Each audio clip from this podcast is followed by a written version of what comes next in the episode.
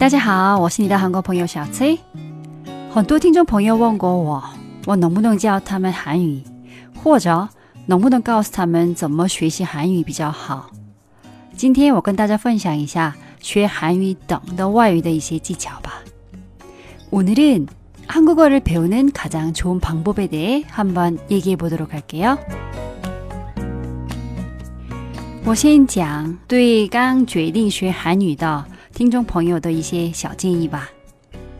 我以前教过韩语，很多人决定学习韩语是很冲动的，学了一点，然后觉得哦太难了，然后就很快就放弃，就不学了。那怎么学习比较好呢？你先定一个比较容易实现的目标，比如不跟团去韩国旅游等的这些目标，然后学习我做的节目。一百句旅游韩语，因为你有目标，所以学的效率就会很高。然后下一步是什么呢？买机票去韩国旅游，多跟当地人接触沟通，多使用你学的韩语，好好玩，看看感觉怎么样？要不要再去玩？想不想继续学韩语？万一你不喜欢，那就不要浪费时间学语言了。但你玩回来。还是想学的话，你的目标就更清楚了，不会那么容易放弃。然后你现在在中国了，不可能每个月都去韩国旅游或者留学，这种情况下怎么办？如果你在大城市就有办法，小城市的话有一定难度。比如你在北京，你可以去北师大等的大学。留学生宿舍，在那边贴交换语言广告。想学汉语的韩国留学生很多，他们也需要你这种朋友。那你可能会问，在大学里中国学生那么的多，出门就是那么多中国人，他们怎么可能会跟我做朋友？我在北师大学了一个学期的汉语，那个时候虽然出门就都是中国人。但我不知道怎么开始跟他们沟通交朋友，谁对韩国感兴趣，谁愿意教我汉语也不知道。而且你想，我们不像西方人，一看就是外国人，走路的时候街上大部分都看不出来。我在北师大待了一个多星期，都没找到跟当地人沟通的机会，我就开始有点着急了。要找各种各样的办法。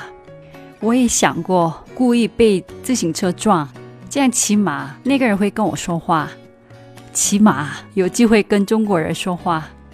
那个时候的我好可怜，因为我在西班牙旅游的时候，我们的车被撞了，然后跟那个西班牙车主变成朋友了。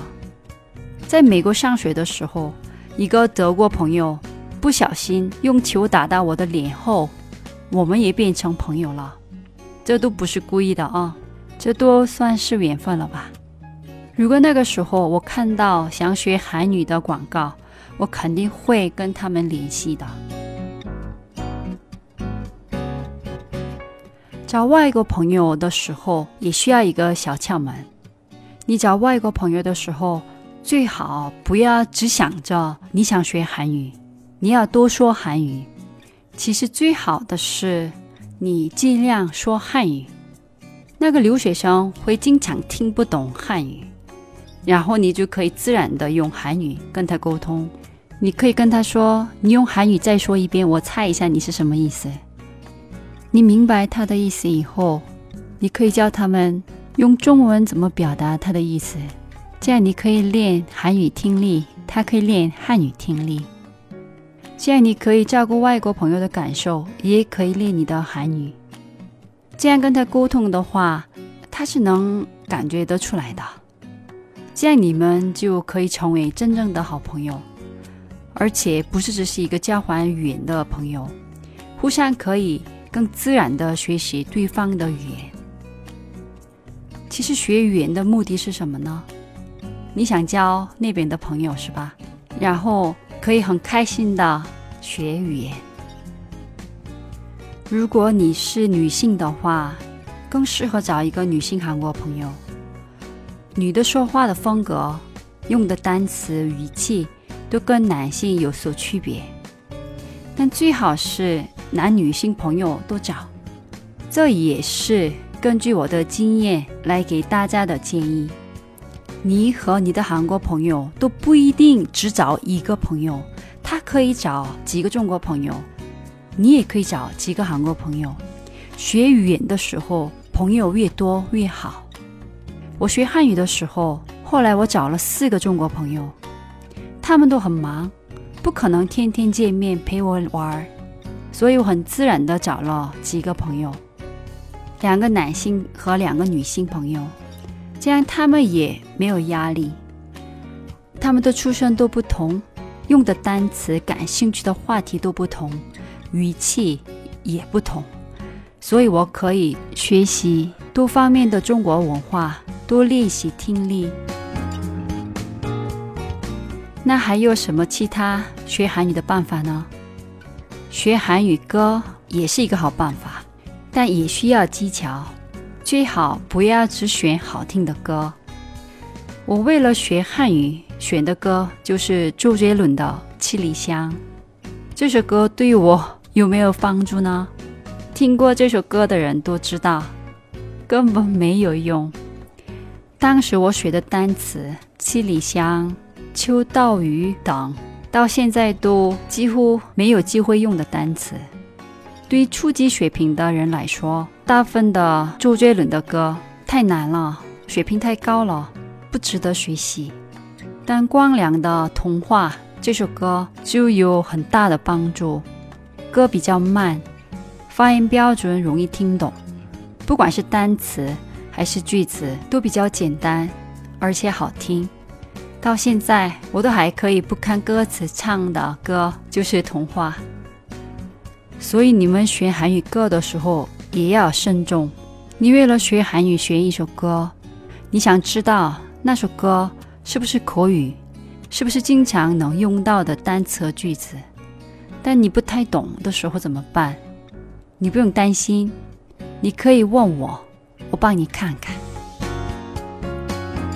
看韩剧也是一个好办法。但如果你想为了学韩语看韩剧的话，最好不要选医疗、法律、政治和古代的片子，有些单词和内容连我都看不懂。所以最好是选生活上的现代韩剧，而且多看几遍。我的朋友为了学英语看了十遍《老友记》，虽然口语也算不上很流利，但起码听力没问题。而且他找了几个外国朋友，跟他们用英语沟通也没问题。最后跟外国人结婚了。免费的语音视频节目也很多，我讲的一百句旅游韩语也是免费的。这些内容我就不用再详细的给你们讲了。最后，我想再次强调一个问题：你跟韩国人说话一定要说敬语。如果你的韩国朋友教你评语，你要跟他们说你想学敬语，因为对大多数的韩国人来说，虽然我们知道你是一个外国人。但还是，如果你跟我们说评语，听着就非常不舒服。要不你就没有礼貌，我对你的感觉不好，或者也有一种你看不起我们的感觉。这是一种语言习惯，希望你们理解。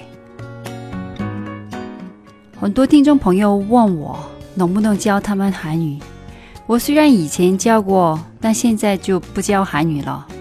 因为教韩语的人和节目很多，所以你学韩语不一定要跟我学。